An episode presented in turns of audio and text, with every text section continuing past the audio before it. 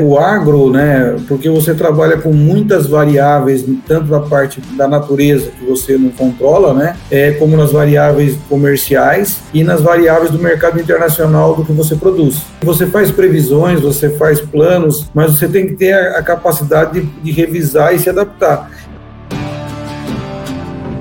Este é o IagroCast, o podcast cultivado com as melhores informações do mercado de fertilizantes. Pessoal, sejam bem-vindos a mais um episódio aqui do Iagrocast, o podcast que a gente criou para trazer pessoas relevantes discutindo os mais diversos temas do agronegócio. Hoje a gente vai trazer um tema que particularmente eu gosto muito, que é muito direcionado à gestão de pessoas. E o nosso convidado é o Gilberto Schiavinato, que já já eu farei as devidas apresentações dele. Mas antes disso, eu queria que o Sam e o Maurício fizessem aí aquele overview de mercado, trazendo as informações do mercado que aconteceram na última semana para que as pessoas aí no dia a dia consigam fazer a leitura, interpretar esse mercado que anda ainda muito tenso. E, então vamos lá, Sam e Maurício, tudo bem? Opa, Jeff, tudo bem? É, falando do, do, do mercado de nitrogenados, a novidade mais importante da semana é que a Índia uh, se comprou todo o volume uh, que foi ofertado, 1 milhão 600 mil mais ou menos. Com certeza isso, isso trouxe fora do, do Brasil, e é importante destacar que eu estou falando fora do Brasil, mais estabilidade no mercado. Uh, a gente viu mais demanda na, na Europa, principalmente de, do Reino Unido e de França, basicamente de fazendeiros preocupados com o fornecimento de produto. Vamos dizer que as opções para a Europa hoje, já que eles estão basicamente uh, não comprando ureia da Rússia, são poucas. Uh, eles têm Egito e Algéria, e no caso do Reino Unido, apenas Egito. Então, a gente, já que os, os preços de grau são muito bons para eles, a gente viu eles entrando no mercado, comprando bastante produto, uns 100 mil, 120 mil toneladas uh, durante uns 3, 4 dias e a preços que refletem netbacks muito maior que o tendo da Índia. Então, vamos dizer que na Europa a gente está vendo um mercado bem mais estável, mas do outro lado, é, ainda é cedo falar que a gente está vendo mais estabilidade no Brasil, né? É, o Brasil continua com muita oferta de ureia, da Rússia, de Venezuela, de, de Irã, Uh, e preços por volta de 700 custo frete, talvez até um pouco abaixo. Um, tem fofoco no mercado de níveis até 660, uh, ah, algo que não está confirmado por enquanto. Porém, uh, com certeza, quanto menos opções os russos têm para vender seu produto, quanto mais pressionado vai ser o mercado no Brasil, né? Porque eles têm que achar liquidez para vender seus produtos. E o Brasil não é a única opção, mas é uma das únicas opções que os russos têm. Uh, vai ser bem interessante nos, nos uh, vai ser bem interessante entender quantas cargas de ureia da Rússia estão indo para a Índia. Uh, e se for poucas isso traz uma perspectiva ruim para o Brasil em termos de preço da ureia porque Índia, obviamente, é um mercado muito grande. Se, se os russos não têm, a opção de, de enviar bastante produto para a Índia, o mercado no Brasil vai continuar pressionado. Uh, falando de, de sulfato, rapidinho, uh, mais, um, mais um mercado pressionado, bastante demanda vindo da, da ponta uh, para safrinha, para embarque mais para frente porém sem muito fechamento no nível de custo frete. E eu não sei se, se na ponta está fechando ou não, isso seria uma, uma questão para o Maurício, ou talvez para o Jeff, mas no nível custo frete, com certeza os, os importadores, Fertipay, e tudo mais, não estão fechando, então o mercado lá fora continua pressionado. Nitrato, outro produto pressionado, ofertas em torno de 550 custo frete Brasil é o mais importante para destacar sobre esse produto, que é parece que vai entrar um limite na exportação de nitrato a partir de julho. Então, os russos estão aproveitando dessa janela de exportação para exportar o máximo possível de nitrato. Uh, então, esse mercado, tanto no Brasil quanto em outros mercados, está super pressionado. Uh, acho que é isso. Um abraço grande para todo mundo. Olá, pessoal.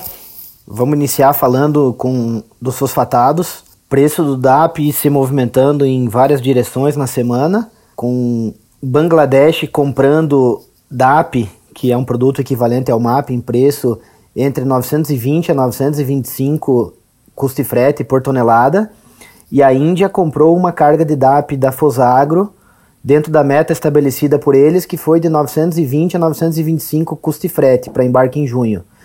Comecei falando disso só para mostrar quão grande é a diferença do Brasil para o resto do mundo nos fosfatados. O Brasil vem pagando um prêmio bem alto desde o início do, do ano, desde o final do ano passado, e esse delta deve começar a ter uma correção e convergir com os preços no mundo, porque o Brasil está com bastante carga e bastante produto no chão unsold e muita coisa vindo também. É, no Brasil, o pessoal vem falando aí em 1.100 custo de frete pro, pro MAP, traders com produto unsold, que já é 50 a 70 dólares mais barato que na semana passada. Então esse produto vem caindo bastante e ainda assim a gente está longe em relação ao resto do mundo, tendo, tendo necessitando de uma correção de mais de 100 dólares para ficar equivalente ao que o resto do mundo está pagando. Chama atenção para isso. Um outro ponto importante é analisar o jeito que estão os portos no Brasil. Vale lembrar que quem causou toda essa corrida e essa confusão de preços foram os produtores, produtores, quando eu digo produtor de fertilizante, e são eles agora que podem resolver isso e acalmar a situação baixando o preço, coisa que o pessoal vem relutando a fazer. Então, na minha visão, se o pessoal continuar com essas ideias absurdas de preço, nós teremos uma destruição de demanda. Se a turma se adequar a uma realidade onde fecha a conta, onde não comprometa a rentabilidade do produtor rural, o Brasil pode sim fazer um volume equivalente ao ano passado, porque o volume de importação e estoques que a gente tem no chão hoje é muito grande. Então, produto tem, não faltou produto, o porto está cheio, Paranaguá está cheio de produto, Antonina está cheio de produto, São Francisco do Sul está cheio de produto, Imbituba e Rio Grande também. E quando eu digo cheio, é com empresas inclusive declinando a atracação de navio no berço de fertilizante, no berço preferencial. E quando alguém declina uma atracação de navio, na realidade de hoje, isso implica 50 mil dólares por dia, pelo menos, de estadia desse navio, de demurrage, que é o termo que a gente usa, para deixar esse produto boiando. Então, pode-se dizer que está todo mundo só com o nariz para fora da água, precisando que o mercado volte a rodar e volte a carregar. Na minha visão, somente uma queda de preço, onde traga essa relação de troca para um nível para um nível bom novamente, vai fazer o mercado rodar e, e desafogar todo o sistema. Falando de cloreto, é, a gente está vendo o mercado no Brasil de 1.070 a 1.130 custo frete na semana. E para produto disponível, em torno de 1.180, 1.150 até 1.200, depende da, da, da necessidade da, do misturador de vender. A gente viu bastante oferta essa semana na, na plataforma da Iagro. É, a, a melhor oferta de cloreto que a gente viu foi 1.100 FOB Paranaguá. Isso aí reflete já em prejuízo para quem tomou posição e comprou produto caro, mas faz parte, faz parte do jogo. Na minha visão, o mercado aí, para ele voltar a ter sentido, pensando em fosfatado e, e potássio, o mercado necessita de uma redução aí de 20% no preço para uma relação de troca voltar a ser competitiva e ficar equivalente também à relação de troca de nitrogenado que a gente está vendo o mercado acontecer para safrinha, principalmente no Mato Grosso uma relação de troca aí de 85 sacos em média e que é um número aceitável, longe do pior número da história que foi acima de 100 sacos é, a relação de troca.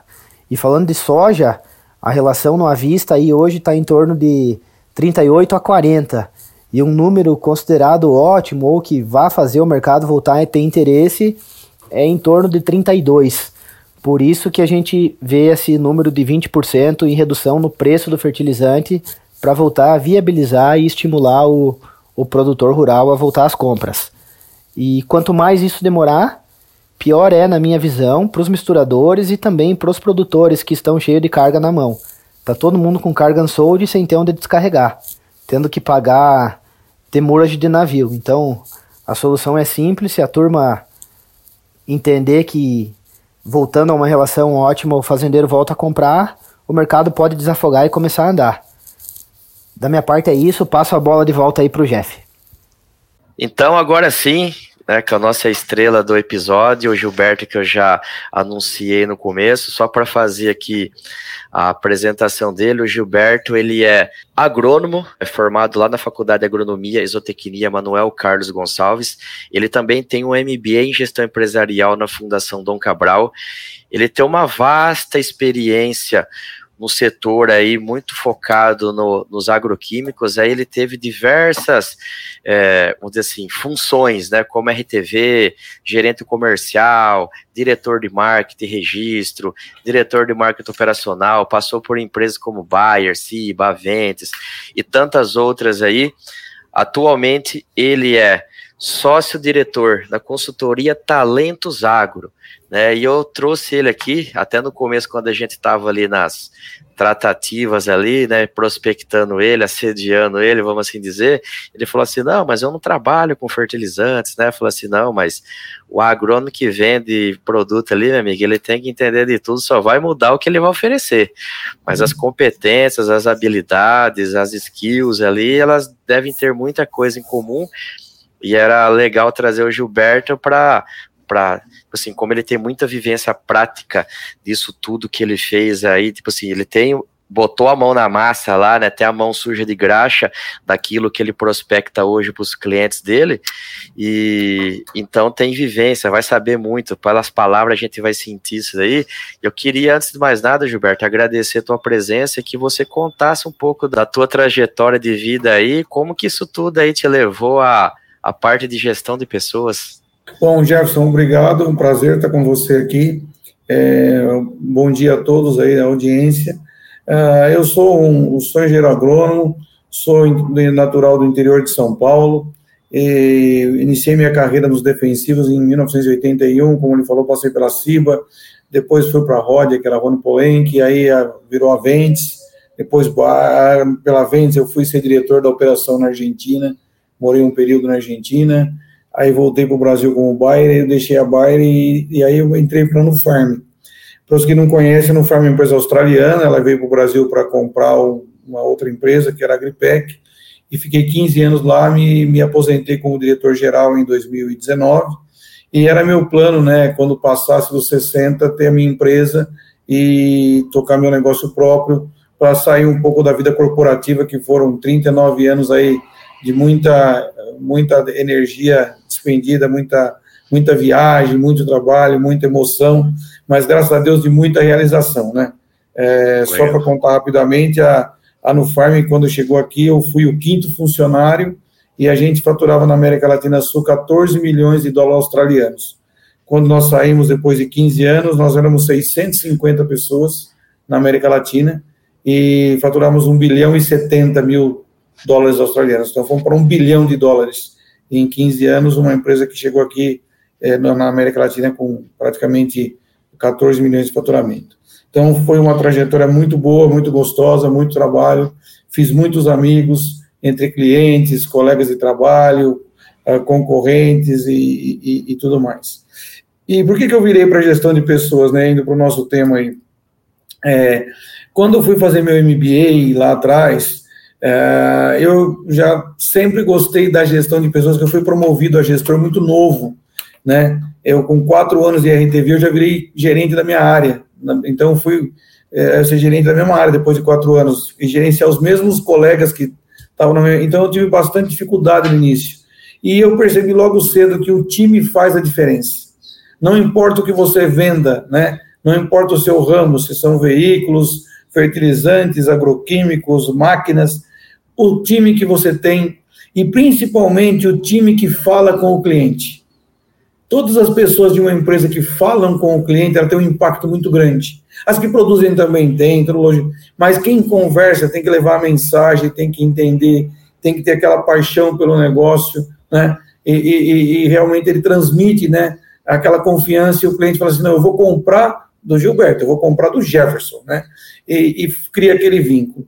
E ainda mais com esse, esse trabalho, eu me interessei muito e comecei a trabalhar forte com as áreas de RH, de gestão de pessoas das empresas, e criamos programas de desenvolvimento, criamos MBA interno. Na última empresa, criamos um programa de treinamento que chamava Saber Mais, quer dizer, só dedicado ao time do campo, que era marketing comercial, desenvolvimento de produto, né?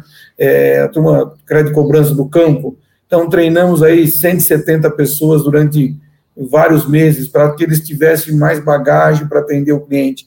Então, eu sempre gostei disso e aí comecei a consultoria fazendo alguns trabalhos fora dessa área, mas aí fomos, fomos formatando. É, estamos há dois anos com a gestão de pessoas aqui na, na Talentos do Agro. É, trabalho comigo mais quatro consultores, todos especializados no agro. Nós não fazemos outra questão só agro. E Legal. nossa especialidade são as vagas que trabalham muito mais no campo, né? É comercial, marketing, desenvolvimento, registro, é, essas vagas que estão mais ligadas ao dia a dia do business. Diretor de negócios, diretor comercial, gerente de regional de vendas. Então, é, essa é a nossa expertise, tá? Esse é um resumo aí da, da, da, da, da trajetória e do gosto pela gestão de pessoas. Cara, legal. Tipo, uma, o, você teve, teve de carreira corporativa quase a minha idade, né? Eu, eu falei assim, será que eu vou ter força para trilhar isso aí tudo, né? Parabéns aí por, por tudo que foi feito. E, a, e aí, Gilberto, é o seguinte, né? A gente sabe que cada profissão aí, falando administrador, economista, médico, seja lá o que for, todo mundo precisa ter, tipo assim, algumas habilidades, comportamentos que são cruciais para desempenhar aquela profissão ali. Quando a gente pensa em vendas no agronegócio, é um nicho que você até citou aí, você conhece, você trabalha, você trabalhou nisso daí, emprega Sim. muita gente, né? Dos agrônomos formados aí, eu sei lá, tô chutando aqui, mas acho que de cada 10 vagas geradas, umas 8 deve ser para a área de vendas direto ou, ou área de desenvolvimento que anda junto com a área comercial ali. Pensando nisso daí, o tamanho da importância que é esse, esse mercado para o agronegócio aí para para empregar as pessoas aí. O que, que você traz? Fala assim, ó, o que, que é imprescindível para esses profissionais que querem atuar nesse, nesse ramo? É, tem uma, uma, uma, máxima, né, que ela vale para qualquer profissão, mas aqui ela é mais importante, que eu falo que o cara tem que ter a paixão pelo que ele faz, né? Ele tem que gostar muito. Então, você tem que gostar de onde você trabalha, gostar dos seus amigos, gostar dos seus clientes, é, é, é, verdade, isso parece um chavão, mas é verdade. A pessoa tem que estar feliz, ela tem que gostar do que ela faz. E no agro, isso é mais relevante porque você não vai trabalhar no escritório com ar-condicionado, tudo bonitinho, com um restaurante bonito na frente, você vai ter que mudar para. Eu mudei seis vezes em nove anos e matei a carreira da minha esposa. Minha esposa é agrônoma ela não conseguia trabalhar, ela começava a querer trabalhar, eu mudava, a empresa me mudava, e mudava, e mudava. O, então, o, o, o, pessoal até brinca que agrônomo não pode fazer amizade nem comprar uma casa. Porque quando você não, faz amizade, amizade compra... Exatamente. Bom, tanto que eu não comprei casa durante anos, né? Eu fui comprar minha primeira casa quando eu mudei para São Paulo, depois de 10 anos de, de, de trabalho. E, e aí, esse é um ponto. O segundo ponto, né? Você tem que gostar de cliente, você tem que gostar de gente, porque essa parte do campo, ela exige que a pessoa visite, vá na fazenda, crie relacionamento, é, entenda o que o cliente precisa, está é, disponível para atender o cara às vezes no fim de semana, tem um problema, levar um produto. Então, essa disponibilidade, essa, é, essa, essa facilidade de relacionamento, entendeu? É, de gostar do cliente é muito importante, né? Você criar, construir um relacionamento. E eu falo que tem um ponto que eu dou um exemplo. Se você for uma pessoa bem sucedida, você vai comprar, sei lá, oito, dez veículos na, na sua vida aí. Mas se eu perguntar de quem você comprou, o nome da empresa, do vendedor, você é capaz de lembrar. E você vai comprar dois, três imóveis, uma casa, trocar uma casa maior, um apartamento. Agora, o cara do agro, ele vai na fazenda oito, nove, dez vezes por ano. Ele vende agora, ele vende para safrinha, ele vende para safra de verão, ele vende de novo, ele vende. Então, a, a venda ela é repetitiva, ela é o, o cliente tem que voltar a comprar várias vezes da mesma empresa. Se você não constrói essa relação de confiança com o agricultor, é muito difícil você ter um bom desempenho no agro, tá? O, ele, o agricultor não quer. A empresa, e a empresa é o reflexo do time que está lá. Então, se o cara que passou ali deixou uma boa marca, deixou uma boa, um bom trabalho, o cliente ele vai querer comprar daquela empresa, porque ele foi bem atendido, o produto chegou, funcionou, logística, né? Se teve uma reclamação que pode acontecer, você tem que ir lá dar atenção, resolver o problema do cliente, né? E, e aí tudo isso, né, envolve uma outra coisa que chama-se comunicação. Porque os agrônomos, eles são os, vamos dizer, se o agronegócio brasileiro está com essa importância hoje, que nós alimentamos praticamente 20% da população mundial, né, com a nossa produção, todo esse exército de agrônomos que estão no campo, eles têm um mérito. E eu sou muito orgulhoso disso, porque nós levamos a tecnologia, nós vamos lá na fazenda grande, na fazenda média, na fazenda pequena, no sítio, explicamos como é que usa um defensivo, explicamos como usa um fertilizante, explicamos como usa uma semente, né? Levamos é, hoje equipamentos de precisão agrícola. Então, o agrônomo ele é, o, ele é um dos motores, né? É, e o que eu falo do agrônomo, eu uso o zootecnista, o veterinário, o técnico agrícola, né, o engenheiro agrícola, todo esse time de profissionais que veste a camisa e vão lá sujar a bota e vai na fazenda e é parceiro do agricultor, esse pessoal tem uma parcela muito grande né, de, de, de participação, de contribuição para o agro brasileiro. Né? É, então, a gente às vezes muda uma, uma forma de plantar um cliente, é, muda uma forma de tratamento e o cliente tem um puta no resultado. Isso que é importante. Então, a, o, a, o, agrônomo do campo, o profissional do agro, né, vamos dizer assim, não só o agrônomo, ele tem que ter essas características, né? De estar disponível, atender o cliente, atolar o carro e sair dali dando risada, né? De repente você, você fica lá no meio do mato oito horas esperando alguém te, te rebocar. Um cara que não está acostumado com isso, a primeira vez que ele arrebentar o carro dele, ele larga e vai embora. Então, então tem, que, tem que ter essa, essa, esse, esse, esse, esse senso de, né, é, de criatividade, esse negócio aqui não deu certo, vou buscar outro, sabe? É, ele não pode, ele tem que ser um cara de bastante tenaz, vou dizer assim, um cara de bastante né, persistência, perseverança. É, eu falo que não é para os fracos isso aí, não. Né?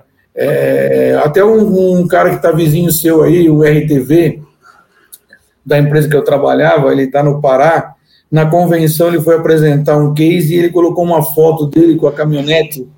A caminhonete estava assim, quase já um terço dentro do barro, com água, ele tirou uma foto em cima da caminhonete dando risada. Aí um, um diretor global falou: gente, isso aqui para mim é o exemplo do que vocês fazem. Como que um cara desse, numa situação dessa, lá no Pará, atolado no meio da Transamazônica, está dando risada? Ele devia estar tá xingando. Tá...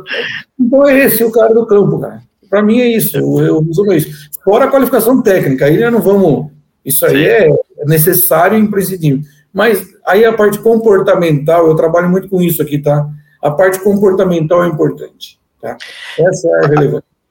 Aí, Gilberto, aproveitando, a gente estava conversando aqui nos bastidores antes de começar a gravação, e você falou assim: ah, eu preciso é de candidatos, né? E não do, do cliente, a gente brincando ali. Hum. Hoje, quando a gente pensa nessas regiões de fronteira, que é que eu tô, Mapito, para o Pará que você mencionou, a gente tem Roraima hoje crescendo, a gente tem o Amapá, enfim. É, qual que é a percepção tua, assim, da, como que eu vou dizer assim, do apetite que esses agrônomos estão para vir desbravar essas regiões aqui? Olha, nós fazemos um programa para um cliente aí que é de contratar os ATVs, assistente técnico de vendas. Que é o cara recém-formado, um ano, dois anos de formado. Então você tem uma, uma diferença muito grande. Tem, tem alguns que já estão na cabeça que o cara está no Paraná, vamos dizer, ou no interior de São Paulo, confortável, tudo cidade bonita, tudo montado, tudo formado. O cara está em Londrina, está em Ribeirão Preto, Araraquara, tal. Aí e fala assim: não, eu vou ficar por aqui. Esse cara vai ter a carreira dele mais difícil. Porque ele vai competir com muita gente boa que já está ali estruturado. Agora, aqueles falam para nós assim: a gente coloca lá, você tem disponibilidade para onde? O cara fala: eu vou para qualquer lugar. E você entrevista, o cara vai mesmo. Entendeu? E aí, esse está começando a carreira e vai ter sucesso, porque ele pega, vai embora, vai lá para o Mato Grosso, vai lá para o Parazão e, e, enfrenta e começa, e aí vai construindo a sua, a sua trajetória. Eu acredito que o grande futuro do agrônomo e do, do pessoal do agro está nas fronteiras, porque tem uma carência muito grande. Eu estou fazendo seleção para um cliente para a região, para Tocantins, e nós estamos com vagas em aberto já faz vários dias, já mais meses, e poucas pessoas dispostas a irem. Agora, qual é o lado contrário? É o alerta para os empresários. Eles estão sempre querendo gente com experiência. Não, gente, precisa abrir um pouco a, o leque e falar assim: eu vou aceitar um pouco do meu time, uma parte do meu time, eu vou aceitar a pessoa mais jovem e vou também ajudar a formar esse time, tá? Porque se todo mundo quiser gente com experiência, não tem. Então tem que ter uma parte do time experiente, né? Vamos dizer assim, que, que entrega o resultado, carrega o piano, mas a gente tem que contratar uns gatinhos, né? Contratar um, um pessoal mais novo, né? E pegar esse pessoal mais experiente e colocar para treinar a turma mais nova, né? E, e, e formar uma nova geração de, de, de profissionais aí gabaritados e, experientes. Então, eu tenho incentivado muitos clientes a fazer esse programa de ATV, de começar com um cara mais jovem, vai formando, vamos, vamos criando esse time no campo, né? Eu acho que é por aí. Mas a falta, a falta de profissionais, é, e mesmo nos grandes centros, tá? É, tá faltando. Por exemplo, o que que falta aqui? Eu tenho várias posições hoje que o inglês é mandatório. É uma barreira.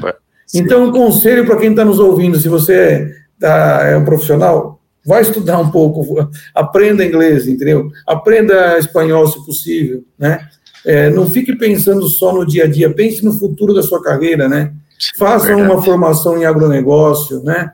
É, uma formação mais forte comercial, uma formação em marketing. Acho que tudo isso aí é importante. É, até porque dentro da academia, né, Gilberto, a gente tem uma formação técnica muito forte, né? E quando a gente Sim. sai para o mercado, você, consegue, você começa a perceber que a maior parte das exigências das companhias não está atrelada àquela, àquela formação técnica, né? Está atrelado, Exato. tipo assim, a, a, outras coisas, não vou, vou, colocar nem a parte comportamental, tipo assim, o cara fala assim, ah, é, começa a falar assim, faz uma análise macroeconômica aqui sobre a cultura da, da soja, um exemplo. Assim, cara, não Exato. sei nem o que é análise, muito menos macroeconômica, né? Exato. Tipo, enfim, é, é, é, são é, pontos interessantes. Esse ponto é relevante e esse, isso é uma outra recomendação, tá? É, hoje a agronomia foi para cinco anos, hoje não, já faz tempo, e o último semestre tem aquele estágio é, obrigatório para fazer a, a conclusão né, do curso. Eu recomendo que vocês já escolham alguma coisa que não seja tão técnica. Vai pôr a mão na massa, vai aprender coisas novas Vai aprender com empresas que querem te ensinar, te formar. Usem esses seis meses para pegar um pouquinho disso que o Jefferson falou, né? O que é um business case? O que é um estudo de caso, um estudo de viabilidade, né? Como é que eu faço um plano de marketing? Como é que eu faço um plano de negócio? Né? Como é que eu analiso o, o, o, uma região para entender como é que eu trabalho numa região? Como é que eu gerencio meu tempo? Né? Exato. É coisa que na escola a gente não vai aprender, infelizmente. E, e, daí também, Gilberto, a gente pega assim, né, o, nosso setor do agronegócio, ele é assim, um tipo muito tradicionalista, ele é muito conservador, né, apesar de, de ser muito aberto a, a novas tecnologias, ainda tem uma base ali que, tipo assim, o produtor ele, ele, vai, ele vai caminhando com um passo muito curto, assim, para algumas coisas dentro do negócio dele. Quando a gente pega esse, essa realidade aí do campo cruza com com uma geração que é super conectada, a molecada, tipo assim, como eu brinco assim, já nasce chipada. Como, como, que, as, como que as empresas conseguem fazer esse link aí, dessa velocidade máxima da rapaziada com um setor que precisa, falar assim, moçada, tipo, você ainda precisa sujar a mão de barro aqui antes de querer outra coisa. Bom, é assim, né? Tem, tem é, isso aí está acontecendo. Só que ao mesmo tempo que o agricultor tem esse comportamento, lá na fazenda também está vindo a nova geração de agricultores, né? Que são os filhos, os herdeiros, né? Os uhum. sucessores, tá? Então já tem muita gente jovem hoje gerenciando grandes empreendimentos e as fazendas. Então está existindo aí um, um certo encontro de gerações. Quanto ao imediatismo do, do, dos profissionais que estão chegando no mercado e com essa conexão, quando eles usam essa conexão, essa parte de tecnologia para aprender, para ensinar e para trabalhar, isso é muito benéfico, tá? Agora, quando ele entra no agro, na maioria das empresas, eu acho que ele tem um choque de realidade, tá? Ele tem que entender que a carreira dele, o desenvolvimento dele tem um certo compasso, né? Tem um certo... É, é, tem que ter um tempo de maturação. Os que entendem isso têm sucesso. Os que continuam com a visão imediatista, na, na, meu, na minha percepção e que eu tenho passado por aqui, eles não têm tanto sucesso. Vou te dar um exemplo. Vem aqui numa entrevista um cara que está com cinco anos de mercado. Ele trabalhou três anos numa empresa e dois na outra. Ótimo. Agora vem aqui um cara com cinco anos de mercado. Ele ficou um ano em cada lugar. Eu já começo, não é preconceito, eu tenho que entender por que, que em cinco anos ele mudou. Porque quando eu vou conversar com ele, ele não tem o que me contar o que ele fez. Ele não teve nem tempo de construir nada. Ele foi trabalhar com você na sua Exato. empresa, o que, que ele fez? Ele trouxe cliente novo, ele construiu, ele montou, ele lançou um produto, né? O que, que ele fez? Então, ele fica tão pouco tempo que ele não constrói, então ele não tem um legado. E aí ele não tem como, como contar para outra. E ele fica pulando de empresa para empresa. Esse cara não vai construir uma carreira, né? Porque é, ele tem que ser bom em alguma coisa. Se você vai ser um cara bom comercialmente, vai lá, cara, aprenda e fique, trabalhe firme. Eu vou ser um cara bom em marketing, eu vou ser um cara bom tecnicamente, eu vou me especializar em semente de soja. Parabéns. Hoje, fertilidade está uma coisa monstruosa a oportunidade, né? Com essa falta de fertilizante, então temos que se reinventar, usar o fertilizante com mais inteligência no solo, depois complementar com aplicações de fertilizantes foliares especiais, né? e está crescendo. Então tem muito campo, mas o, o, o profissional, eu falo para os jovens aí, você tem que pensar um pouco o que você quer no médio e longo prazo e o que você quer no curto prazo. Imediatismo no agro, ele não vai funcionar, tá? E nas carreiras, imediatismo nunca é muito bom, tá?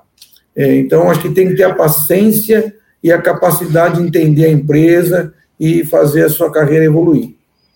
É, esse ponto aí que você falou, de fato acontece, né? Tipo, como tudo hoje é muito rápido, né? A informação, ela chega muito rápida, essa galera tá super conectada, tudo, tudo é online, né? Tudo é just in time e agricultura são ciclos, né? Você tem que fazer Sim. todo um processo lá.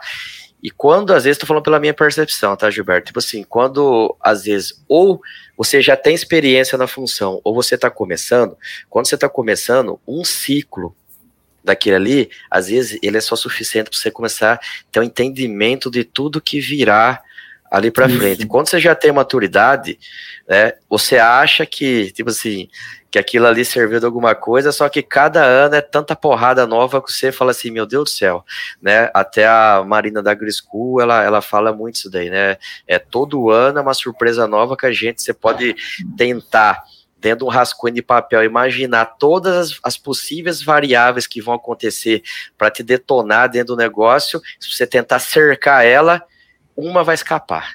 Né? Uma vai escapar e aquilo ali vai ser um aprendizado que quando vier de novo, você já vai conseguir passar, que é o know-how, mas, cara, tipo assim, tem que ter tem que ter um processo, o negócio você falou, não adianta achar que, que com seis meses, porque bateu estaca lá, você já está apto a virar gerente comercial da tua região, não, né? Não, não. E, e, você falou bem, né, o agro, né, porque você trabalha com muitas variáveis, tanto da parte da natureza que você não controla, né, é, como nas variáveis de, de comerciais e nas variáveis do mercado internacional do que você produz, né?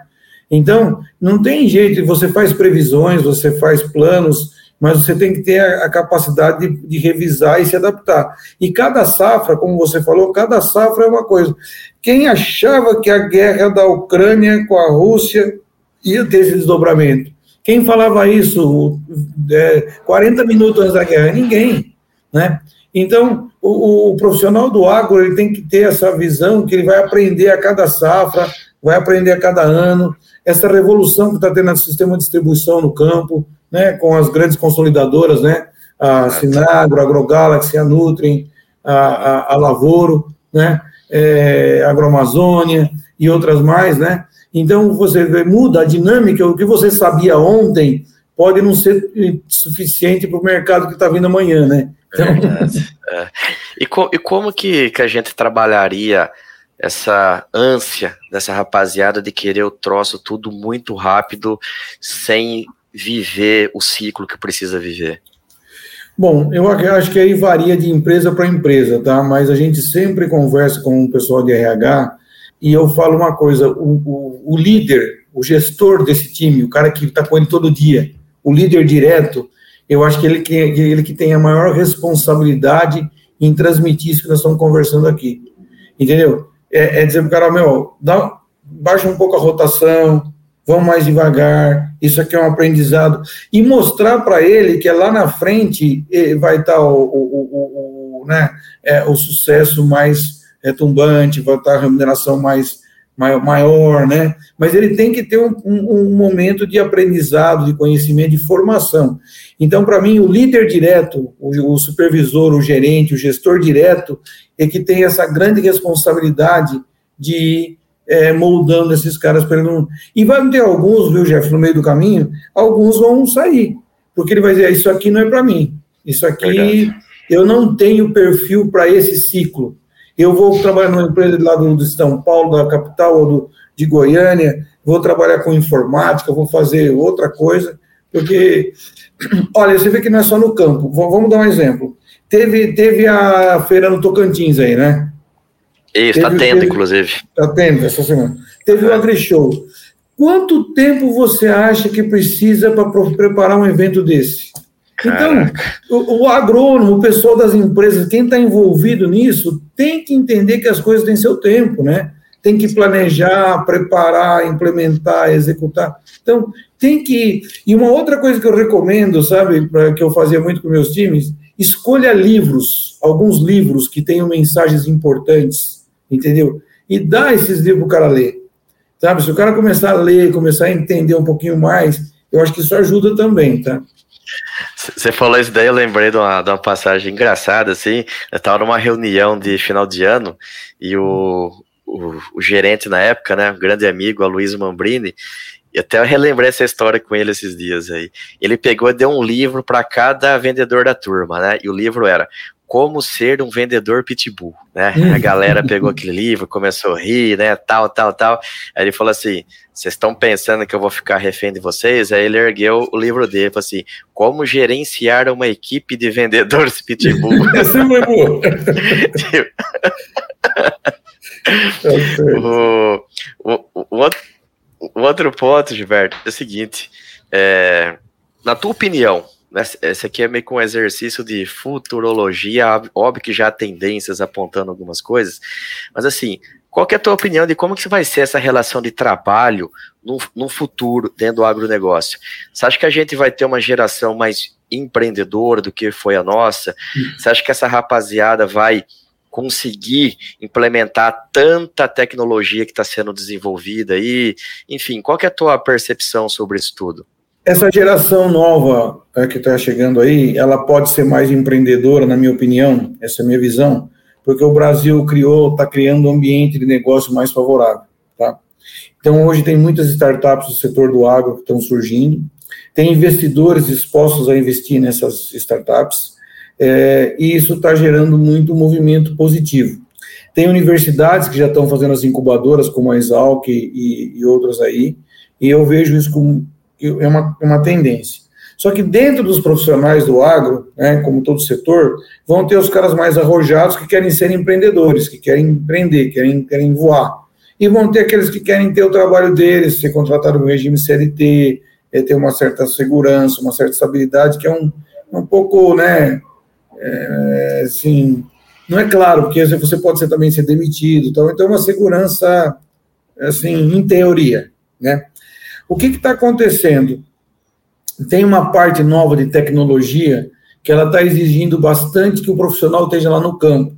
Então, aí tem empresas que estão abrindo para o profissional não trabalhar mais como funcionário, para ele ser um prestador de serviço, estão abrindo para ele ter uma sociedade, né?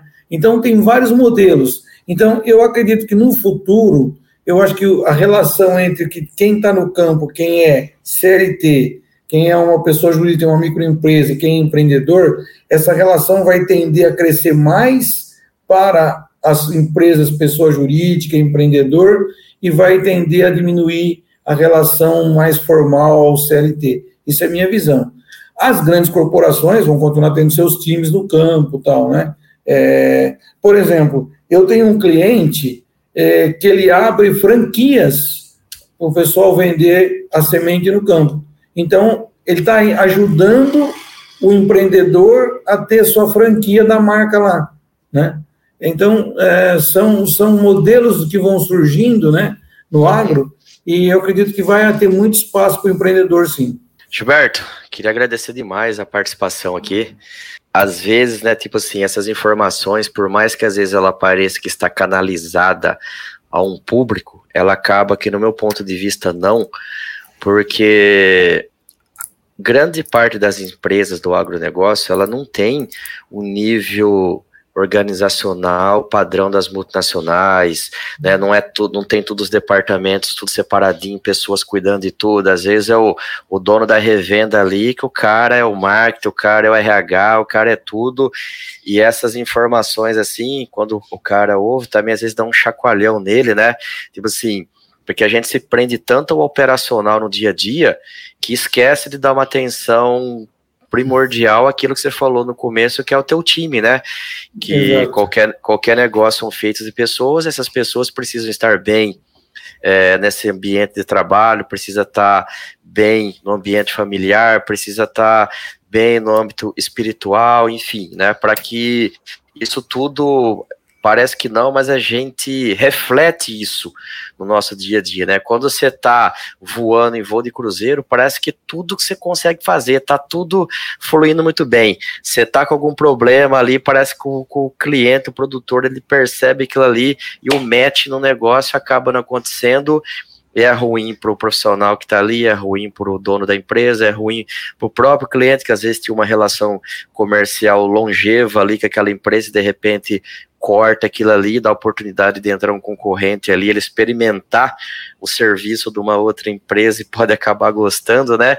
Mas, enfim, mas enfim, você trouxe muitas informações valiosíssimas, como eu falei no começo, eu adoro esse tema e deixar os agradecimentos aqui em nome da Iagro, tudo que você precisar da gente por lado de cá, estamos de portas abertas para você aí, Gilberto. Muito bom, foi um prazer participar com vocês estou à disposição. É, a CT do Agro, né, que é o nosso, nosso nome, né, a gente tem um, é consultoria talentos do agro, a gente tem ctdoagro, né, ponto, ponto .com.br, é nosso site, e também tem, as vagas estão no ctdoagro.compleu.com.br. Então, os profissionais estão buscando vagas, posições aí, uma nova oportunidade, pode acessar lá uh, o Compleu, e lá tem uma série de vagas lá, e aproveitando para falar que a semana que vem nós vamos colocar mais 25 vagas novas no ar. Então, Caraca, que bom. o mercado está muito, muito aquecido, está contratando, e nós precisamos de bons profissionais aí para que contribuam com o crescimento dos clientes e da, das suas remunerações aí. Beleza. Cara, pessoal, para a gente finalizar aqui, não esqueçam de seguir a gente aí nas redes sociais, lá no, no arroba iagro.brasil, o Iagro é com Y. Façam também a inscrição de vocês lá no nosso site, no www.iagro.com.br. Você se cadastrando, você vai ter acesso aos relatórios da CRU falando sobre tudo que está acontecendo de importante no mundo do mercado dos fertilizantes naquela semana, informação privilegiada, né? E também quem quiser, quem tiver ofertas ou quiser comprar algum fertilizantes, basta entrar lá no nosso site, fazer oferta, fazer ver as, os, os bids que estão ali, ver se alguma coisa faz sentido dá o match e a negociação está concluída. Um abraço, pessoal.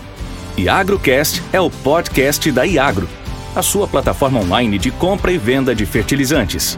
Acesse iagro.com.br, cadastre-se e encontre as melhores oportunidades.